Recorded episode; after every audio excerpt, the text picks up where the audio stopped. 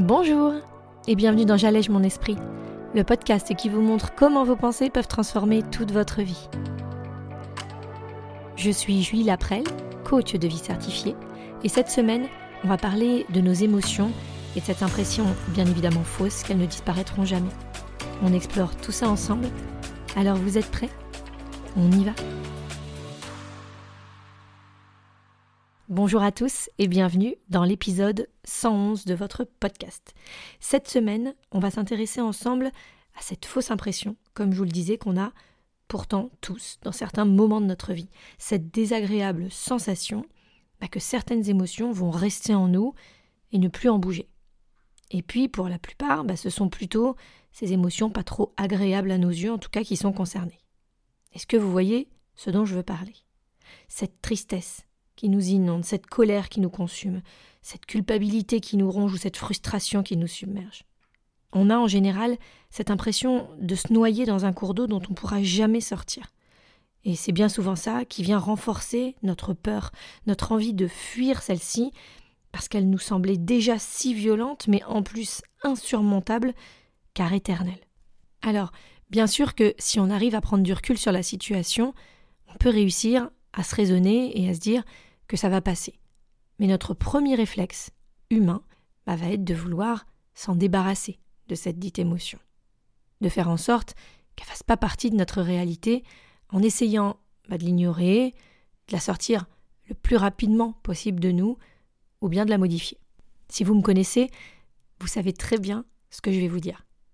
La réalité, elle est telle qu'on doit accepter de ressentir ce panel d'émotions celui même qu'on interprète avec les bonnes, les agréables, mais bien sûr aussi avec les négatives, les mauvaises ou néfastes.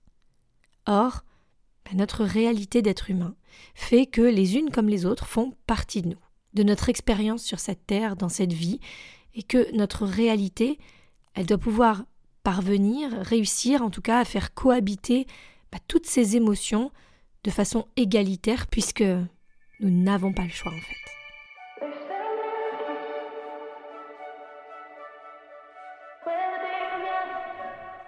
Je vais être honnête, ceux qui vous promettent que votre vie, elle peut être peuplée que de bonheur, de joie et de rigolade, bah, selon moi, en fait, ce sont des doux rêveurs, peut-être même un peu menteurs, qui malheureusement ne peuvent pas vraiment nous aider à avancer, mais plutôt vont réussir à nous bloquer encore un peu plus dans une réalité utopique, un quotidien culpabilisant et impossible à atteindre. Selon moi, encore une fois, il convient bah, d'accepter cette entièreté de nos émotions, alors comment on fait? L'idée, c'est d'abord d'apprendre à les reconnaître, à les identifier. Parce que ce panel, eh ben, il est si large et étendu qu'on a souvent tendance à simplifier, se résumer sur une liste de 3-4 ressentis un peu communs. La tristesse, la colère, la peur pour les négatives, entre guillemets, et la joie, le bonheur ou la surprise pour les dites positives. Mais sachez que la liste, elle est extrêmement vaste. On a en effet une classification qui a été réalisée et qui regroupe, alors en tout cas c'est une classification parmi tant d'autres, mais qui regroupe six émotions primaires, dites universelles. La peur, la colère, la joie, la surprise, la tristesse et le dégoût. Alors, beaucoup, beaucoup d'études ont été faites et vous trouverez sûrement d'autres classifications comme je vous le disais avant, mais on va rester sur ces émotions dites fondamentales ou darwiniennes, comme on les appelle. Ce que je veux vous expliquer, c'est que de celles-ci vont découler d'autres émotions dites secondaires ou complexes. Alors, elles ne sont en rien moins importantes, mais juste dans l'intérêt de cette sorte d'organisation qu'on aime à donner aux choses, bien on a placé dans cette catégorie un bon nombre d'autres émotions plus élaborées, dirons-nous. Celles qui vont résulter d'un travail un peu plus poussé de notre cerveau, mais qui, pour simplifier un peu, vont faire tout autant partie de notre vie émotionnelle, mais être un peu moins identifiables, si en tout cas on ne prend pas le temps de s'y pencher un peu. Ce que je veux vous montrer ici, c'est que bah, reconnaître ces émotions, c'est laisser place à la vaste liste qui existe à l'intérieur de nous. Et pour cela, bah, il faut déjà s'intéresser un peu à soi pour savoir si c'est de la frustration, du jugement ou de la culpabilité qu'on ressent, plutôt que de résumer ça à juste de la colère et pas vraiment savoir ce qui nous arrive vraiment. Donc d'abord, accepter l'entièreté de notre vie émotionnelle, c'est reconnaître ce que je ressens. Dans un second temps, il va falloir tenter de comprendre d'où ça vient. Pourquoi est-ce que je ressens cette tristesse? Évidemment que perdre, par exemple, cet être cher va déclencher cette émotion chez moi. Mais qu'est-ce que je me dis sur la situation qui fait que je suis triste? Comprendre ça, c'est faire de la place en moi pour comprendre qui je suis et à quoi je réagis. Est-ce que je suis triste parce que je reverrai plus cette personne? Est-ce que je suis triste parce que bah en fait, c'est pas de la tristesse, c'est de la colère en moi? Ou peut-être que je ressens une injustice? Bref, l'idée c'est d'essayer de savoir ce qui se passe dans ma tête, mon cœur, mon cerveau, pour savoir en fait qui je suis vraiment et ce que je suis vraiment en train de penser. Quelle est ma pensée sur la situation Comprendre, c'est faire la paix d'une certaine manière avec l'émotion en elle-même et le fait bah, qu'elle colonise l'entièreté de mes capacités émotionnelles sur le moment. C'est aussi lui laisser la place bah, dont elle a besoin pour être processée, intégrée. Et c'est comme ça, et seulement comme ça, qu'on pourra avancer. Pas dans cet état d'esprit de vite passer à autre chose, mais bel et bien dans ce processus de digestion. Digérer une émotion comme, comme un aliment qu'on aurait en nous et pour lequel eh ben, on devrait avoir la patience que le travail à l'intérieur de notre corps soit fait pour le laisser passer. L'idée, c'est encore une fois de laisser un chemin pour ce qu'on ressent, sans vouloir prendre un raccourci, couper. On doit arrêter de vouloir ne pas ressentir, parce que faire ça, c'est encore une fois se renier, c'est vouloir changer l'inchangeable en essayant de l'étouffer alors que c'est là. C'est là et c'est bel et bien là. Notre émotion sur la situation et surtout notre pensée. Celle qui fait que l'intensité de ce qu'on ressent est si vive si présente. Enfin, une fois qu'on a compris ce qui a déclenché cette émotion via cette pensée, eh bien c'est là, comme je disais, qu'il va falloir l'accepter et la vivre. Et on est bien d'accord que pour bon nombre d'entre nous, eh ben, ça reste la partie la plus compliquée, mais surtout la plus abstraite, en fait. Ça veut dire quoi la vivre, l'accepter? Parce que j'ai plutôt l'impression de bien être dedans, pourtant, si tu vois ce que je veux dire. Ouais, je vois, je sais à quel point en fait on peut être dans une émotion. On peut avoir cette sensation qu'elle étouffe tout autour sans laisser de la place au reste. Mais sans pour autant, je vous assure, la laisser vivre, exister en nous. On cherche constamment, constamment à fuir, à éviter, à nier, à dénigrer, à remettre en question.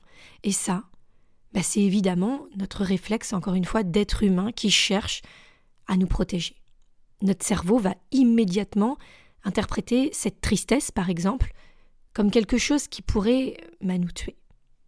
Et d'ailleurs, bah, je pense que ça vous parlera, mais si vous avez déjà ressenti cette grande tristesse, justement, celle qui nous donne littéralement l'impression que, bah, que notre cœur se fend et que notre ventre s'arrache, qu'on va pas réussir à continuer. C'est viscéralement ce qui arrive dans notre tête et notre cerveau, et il va évidemment vouloir nous protéger en nous faisant fuir le danger. Donc l'émotion, en fait, qui nous tiraille tellement. Sauf qu'on le sait tous, au fond.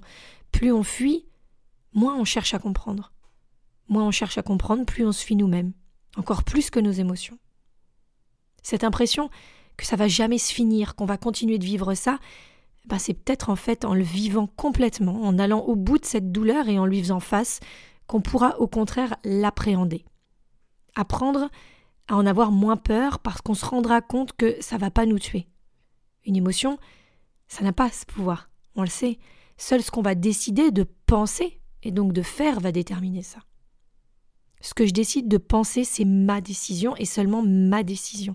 Et le pire, c'est que, bien sûr, que je vais vouloir porter cette tristesse en moi à certains moments si je perds cet être cher. Je voudrais pas, hein, pour ma part, ressentir autre chose en fait. Suis-je en capacité d'accepter que pour le moment, je ne peux et je ne veux que vivre cela? Et qu'ensuite, mais si je suis dans la capacité de vivre cette émotion justement et de la laisser circuler de façon plus ou moins fluide à l'intérieur de moi et de ma vie, eh bien tout le reste de ce fameux panel de ressentis dont on parlait tout à l'heure pourra à nouveau reprendre sa place. L'idée, c'est de ne pas générer un embouteillage à l'intérieur de la circulation de nos émotions, juste parce qu'on reste bloqué en tant qu'observateur sur cette voiture devant nous. Chercher à l'ignorer, ça va pas dégager la route, nous énerver sur le volant non plus. Accepter qu'elle est là et qu'on doit attendre, même si c'est un peu plus longtemps que ce qu'on avait prévu. Mais c'est ça, et seulement ça, qui a à faire. Mais j'ai en moi la certitude qu'à un moment, elle sera passée. Elle aura peut-être fait des dégâts, mais au final, elle m'aura fait réfléchir. Elle m'aura fait réfléchir à ce que je veux faire pour moi dans ma vie. Et surtout, comment je décide de vivre cette expérience. La clé, pour réguler nos émotions, en fait, c'est de les traiter comme des visiteurs dans la maison sacrée qu'est notre corps. J'ai lu, il n'y a pas si longtemps que ça, cette citation qui disait qu'en agissant ainsi, l'idée c'était de ne pas lui laisser une place constante dans notre vie. Dire je suis en colère, mais ça donne le pouvoir quelque part à l'émotion générée de se sentir comme chez elle, d'établir son domicile chez nous. Alors que dire j'accueille de la colère chez moi aujourd'hui, bah, quelque part ça lui redonne cette place d'invité, cette position éphémère qui est un bon rappel que demain, ou un peu plus tard, j'aurai une nouvelle visite.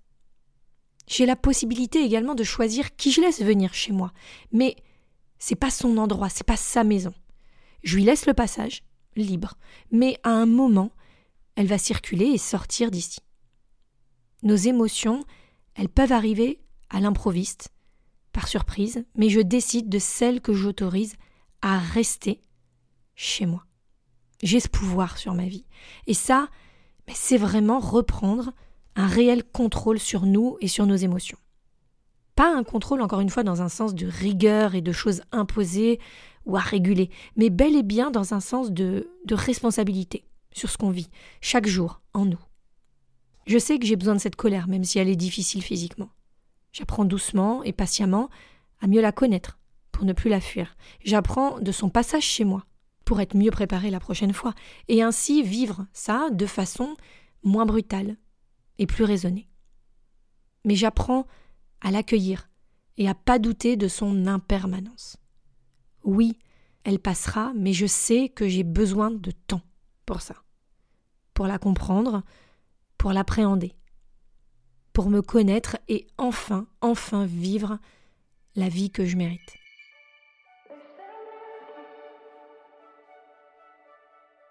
Je vous invite à m'envoyer vos messages ou à m'appeler directement si vous avez des questions sur l'épisode de cette semaine. Vivre ces émotions, ça peut très souvent nous dépasser, mais avoir l'impression de se noyer sous elles, ça peut être dévastateur l'impression d'être seul face à une vague impossible à repousser, alors que pourtant, je vous assure, vous avez cette force, vous avez cette capacité en vous. Être entouré peut pour certains nous sauver. Mais déjà, et c'était le but de cet épisode, c'était de comprendre avec quelques outils comment mieux appréhender ce genre de situation et ainsi être grandement soulagé. Pour ma part, j'ai souvent besoin d'aide pour prendre ce recul nécessaire, m'aider de l'extérieur à voir ce qui se passe. J'y arrive pas quand je suis nez dedans, ça passe pas. Ça m'aide à me poser les bonnes questions pour valider ces émotions et les vivre complètement. Les comprendre, arrêter de les repousser et assumer quelque part cette vie émotionnelle que j'ai beaucoup trop longtemps repoussée. C'est pour ça d'ailleurs que je reste à votre disposition pour vous aider, alors n'hésitez plus, contactez-moi si vous en avez besoin. En attendant mardi prochain, je vous souhaite une superbe semaine et je vous embrasse fort. Salut